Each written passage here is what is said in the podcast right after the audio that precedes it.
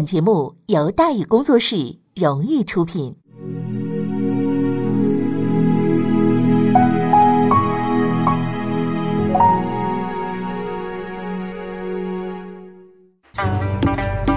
说书唱戏劝人方，三条大道走中央，善恶到头终有报，人间正道是沧桑。给您续上一杯茶，我慢慢的说，您细细的品。听大宇话说。明朝除了咱们广播直播以外啊，我们还在喜马拉雅独家网络发布。各位呢可以登录喜马拉雅手机和电脑客户端，搜索“大禹茶馆”，选择收听。上期节目咱们说到哪儿啊？咱们说到阳关大道，徐阶步步高升，亢龙有悔，子生下放福建。徐阶、徐子升连杀头都不怕，当然也不怕罢官了，下放福建就下放福建，无所谓。但是对辛勤养育自己的母亲，他始终怀着歉疚。荣华富贵已付之流水，何以见母？何以报归呀？但是当他见到母亲的时候，他才知道自己错了。母亲故事听他讲完自己所有的经过之后，欣慰的笑了，说：“孩子，你因为勇于直言而被贬官，这是为娘的荣耀啊。”然后老太太站起身来，去为一脸惊讶的儿子准备远行的行李了。毕竟我并非孤身一人呐，徐杰乐了。他最终下定了决心，出发去福建。普天之下，岂有绝人之路啊？徐阶是幸运的，因为综合前人经验，但凡上天让你吃苦，一定会有好处给你，是吧？这次呢也不例外。像往常一样，老天爷早已准备好了一份珍贵的礼物，等待着徐阶去取。当然了，在此之前呢，呃，他不把徐阶折腾个七荤八素，他是不会罢休的。因为老天爷他老人家那个习惯呢，是永远不会改变的，就是先收货再付款。福建延平府的推官是个好位置吗？答案是不。为什么呀？延平啊，位于闽北位置，而且多是山区，在那里当知府啊，说实在的啊，连轿子都没法坐，经常呢要骑马。而推官呢，更是够呛，因为他是专管司法以及各类刑事案件的。所谓穷山恶水出刁民呐，哎，不巧延平完全符合这条件，所以呢，这个地方大案要案频发，而且呢，其司法系统的下属官员大都是本地人担任啊，包庇徇私也是十分难搞的。如此看来呢，当年张聪发配他的时候，还是经过一番深思熟虑的。于是呢，当个子矮小的这个徐阶呀出现在他的属下面前的时候，当惯了地头蛇的人们几乎同时确定，嘿嘿，就这人很快就会滚蛋了。总体上来看，这句话的语法呢和真实性是没错的，但主语的指向啊并非徐阶，而是他们自己。徐阶上任后的第一件事就是处理积案，托手下的福，延平府啊这几年的司法成绩十分突出，案件堆积如山呢，却总是不处理。监狱已经成了延平最适合居住的地方了。老犯人没处理，新犯人又关进来，声势啊日益壮大。当年也没什么羁押期限，说关你就关你，说多久就多久，完全没个谱啊。拖个三五年，判个一两年，审完之后掐指子一算，当庭释放，那算是常事儿，对吧？于是徐阶对下属们说了：“说从明天开始啊，加班加点审查案件。”下属们反应非常强烈，纷纷表示一定要协助领导搞好工作。徐杰非常高兴。哎呀你看有这样的下属多好啊！第二天，所有官员都按时报道。然而，徐杰惊奇地发现，这帮人虽然坐在办公室里，却只是一心一意的磨洋工，出工不出力啊，根本没有任何作用啊！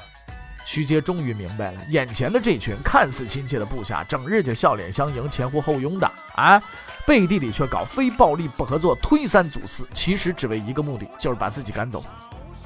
徐阶一听，这哪了得吗？愤怒了。他言辞训斥了几个代工的员官员，哎，却没想到这些人脾气比他还大，当场顶了他几句之后，干脆不来了。我们烂摊子就丢给你一个人，看你怎么办。徐阶握紧了拳头，他知道这帮人呢指望不上了，但是问题摆在眼前，一个人怎么办案子？其实很多事儿一个人也是可以办的，只要你有足够的决心。徐阶打开了尘封的卷宗，开始逐渐审查整理案件。在这个陌生的地方，他没有助手，没有朋友，在孤灯下艰难的工作。经过一个多月的努力，他最终完成了这件看似无法完成的任务。该判的判了，该放的放了，什么千古奇冤、罪大恶极也全都处理了。这个世界第一次彻底清静了。地头蛇们一下子跌破了眼镜，他们没想到啊，就这个看上去白白净净的外地人，竟然这么彪悍。可他们更想不到的是，这件事不是终结。不久之后，徐阶突然下令逮捕了几个法司衙门的官员，那几位非暴力不合作行动的领导人，罪名是贪污受贿。以他们的那些个烂底儿，这些个证据实在是不难找啊。于是分流的分流，下岗的下岗。从此，没人再敢和徐阶作对了，因为他们已经认识到。在这个文弱书生的身体里，蕴藏着极为可怕的力量。在很多记载当中啊，这个故事常常被引用，说明呢徐阶这个良好的工作态度，并体现了其全心全意为老百姓服务的思想境界等等等等啊。但其实事情啊没那么简单，在这一层光环的下面呢，隐藏着徐阶性格的另一面，就是先忍而后发。俗话怎么讲？叫秋后算账。或是君子报仇，十年不晚，这都可以啊。而二十年后那些惊心动魄的事情，也明确地告诉了我们，在这位斯文读书人的心中，始终铭刻着这样一个人生信条：什么人生信条？四个字：有仇必报。不久之后，徐阶的名声啊，就随着这件事情传遍了延平。哎呀，喜欢他的人很多，当然恨他的人呢也不少。几位被他下岗分流的人，还找来了当地的黑社会，扬言着要给徐阶放点血。于是有人找到他，直截了当告诉他：“你已经不是京官了啊！你在这个小地方，你捞点外快混日子就完了吗？你干嘛那么认真呢？”徐阶的回答是这样的：“说我虽官小，却有职责在身，一日不敢懈怠。此地虽偏，亦可励精图治。”说得好。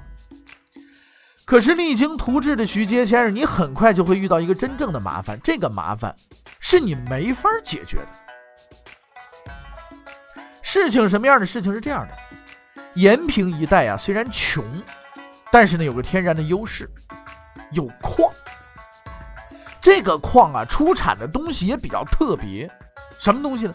这是个银矿，对吧？当年那个时候，银矿的地位大致于相当于今天的印钞厂，只要你能挖出来，就能用出去，还不用担心通货膨胀的问题。延平呢，是一个民风彪悍的地方。什么叫民风彪悍呢？通俗点讲啊，就是不读书敢闹事，靠山吃山，靠水吃水，不吃白不吃。于是各地啊未经生产安全部门批准的小银窑呢，就纷纷的开张了，四处的刨坑挖洞，还勾结地方黑社会，称霸一方鱼肉百姓。刚刚断完冤案的徐阶意气风发，他准备再显身手，彻底解决这帮为百姓啊，呃这个危害的这个人渣。但是让他意想不到的事情发生了。虽然三令五申反复清查，情况却丝毫没有好转，官员们依然喝茶聊天，恶霸们依然盗挖银两。徐阶并不是个天真的人，他十分清楚，官员们之所以采取这样的态度啊，是因为在那些被盗掘的银子中，必定有属于他们的那一份这叫什么呀？官匪勾结，蛇鼠一窝呀！没有人肯执行他的命令啊！这一次，徐阶真的是无计可施了。哎，文件可以自己看，案子可以自己审。但是你让徐阶手提钢刀深入虎穴匪巢，这说实在的，就是玩笑有点开得太大了，是不是？最初呢，在徐阶来看，这个呀，只是一件他必须要解决的治安案件。但是他没想到，对这件事情的处理将成为他一生的转折点。时间一天天过去，事情却毫无进展。在逐日的等待中，徐阶开始疑惑了。即使在被张聪恶整、皇帝训斥的时候，徐阶也从未畏惧过。因为他一直认为自己的所作所为啊是对的，是站得住脚的。但是现在呢，他似乎有点心虚了。二十多年以来，虽然饱经风雨，但是徐阶始终是一个有十分自信的人啊。他相信自己学到的四书五经，也相信自己听到的圣贤之言。那些历史上的名臣了、名相了和他们的不朽功绩呢，一直都是徐阶学习的榜样。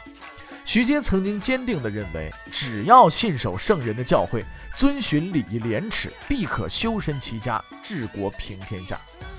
可是现在问题出现了呀！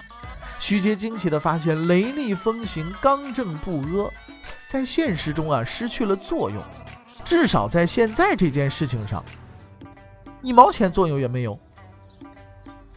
而他的属下们并没有相同的道德觉悟，也不打算培养类似的品德。他们并不理会啊徐阶的苦心，只是站在一旁呢冷眼旁观，等待着徐阶的离去，然后继续去获取他们的利益。徐阶想不通，他愤愤不平了，他出离愤怒了，说这个世界怎么会是这个样子的呢？它不是书中所记载的那个太平盛世，更不是人心向善的桃花源呢。这是一个丑陋的世界呀！所有的人最为关心的只是自己的利益得失啊。所谓舍身取义，所谓心怀天下，在他那些贪婪的下属心中，归归结结到两个字，就是放屁。绝望的情绪弥漫在徐阶的心中，他突然发现自己二十多年所信奉的圣人之道、处世原则，原来竟然毫无用处，连福建延平府的几个奸吏恶霸都解决不了，还治理天下，还青史留名，嘿嘿，那可真是大笑话了。徐阶终于遇到了他人生中的最大危机——信仰的危机。多年所学已然无用，世上还有什么东西可以相信、可以坚持啊？可是他最终没有放弃，因为他还有第二个选择：良知之学，知行合一。有一位朋友啊是这么说的：说大学里啊不应该开设哲学本科专业，因为学生不懂。哇，这是一句至理名言。作为这个世界上最为高深的智慧，哲学这玩意儿啊，是无数天才一生思考生活的捷径。他们吃过许多亏，受过许多苦，才最终将其浓缩为书本上的短短数言。你让一二十多岁的一青年人去读这些东西，他能彻底读懂那才怪呢，是吧？太天真，太幼稚。或许他能够在考试中得一百分，但是他不能真正了解其中的含义。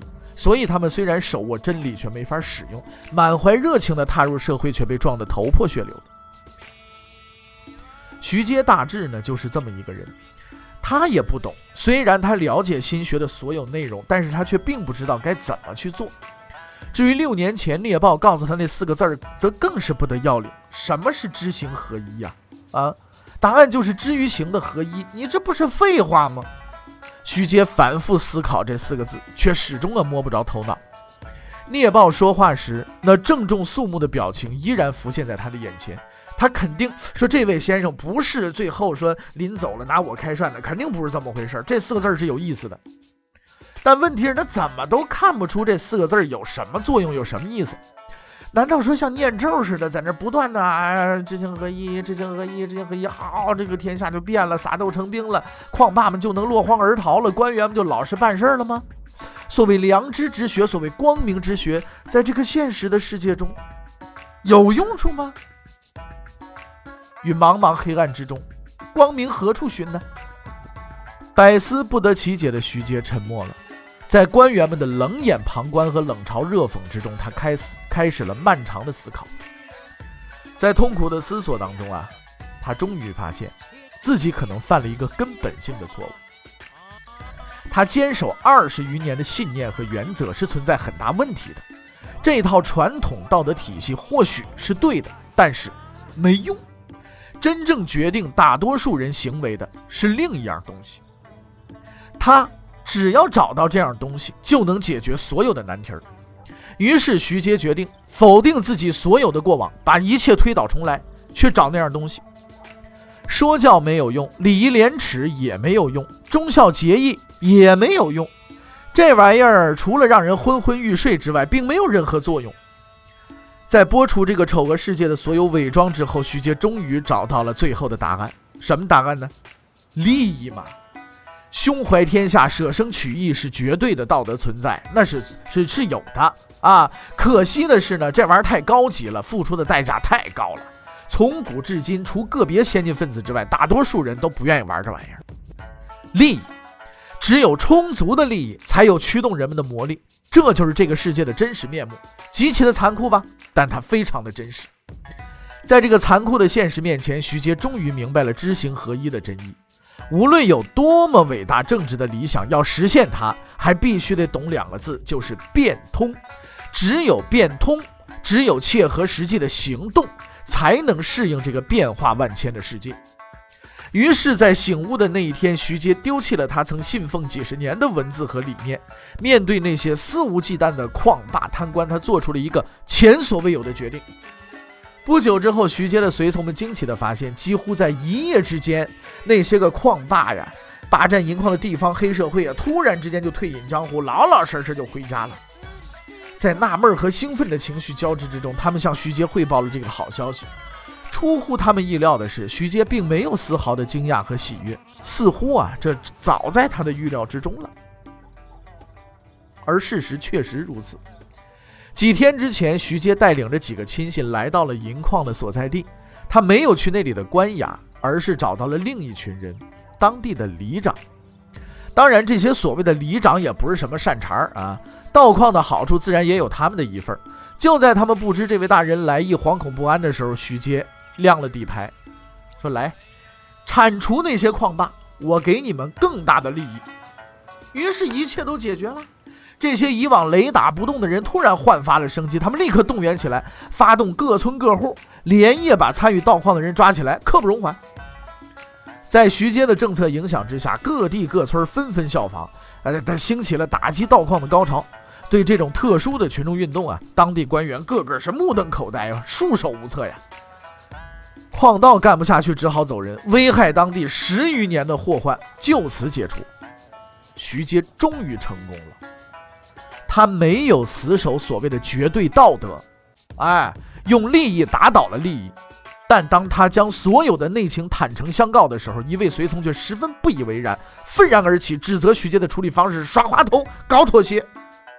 徐阶其平静地回答：“是，这是妥协，但是。”我赢了，对吧？说到这儿，我突然想起了啊，刘慈欣大刘写的《三体》啊，圣母真的救不了世界，这个世界，这个宇宙就是在黑暗森林当中。虽然它很邪恶，虽然它很让我们不舒服，但是这是事实。利益是当头的，利益是最大的，任何东西都可以用利益来换取，都可以用利益来平衡。当然，这个利益不一定是钱，啊，你得了名算不算利益呢？是不是？你得了权算不算利益呢？这些都是利益。那说这个世界上就没有纯粹的人了吗？有，当然有，他们是我们的楷模，他们是我们的理想，他们是这个世界美好的所在。但是当看完他们之后，我们还是要回到我们现实的生活当中来。我们在做事情的时候，不能用这些道德来要求别人。道德永远是内化的，道德一定是要求自己的，而不是永远站在道德的制高点去要求别人、去批判别人。那样你只能是一个道德表。道德是一个人。内心的向内求的，而不是向外求的。所有的道德都是你行为的表现，所有的道德都是你内心的体现。所以，各位朋友们，要想成为一个有道德的人，从自己做起，而不是从要求别人做起。徐阶懂得了这个道理，要求别人像自己一样。追求道德、追求绝对的美德是不可能的，所以必须要靠一些妥协和利益来达成。经历了艰辛的历练，徐阶终于知道了这个世界的生存法则，也彻底领悟了心学的含义和猎豹留给他的那个秘诀——知行合一这四个字，他已经懂了。徐阶注视着当年他来时的方向，做出了自信的回答。嘉靖十三年，徐阶终于熬出头了。那么这一次，徐阶将被提升为什么样的官职呢？欲知后事如何，且听下回分解。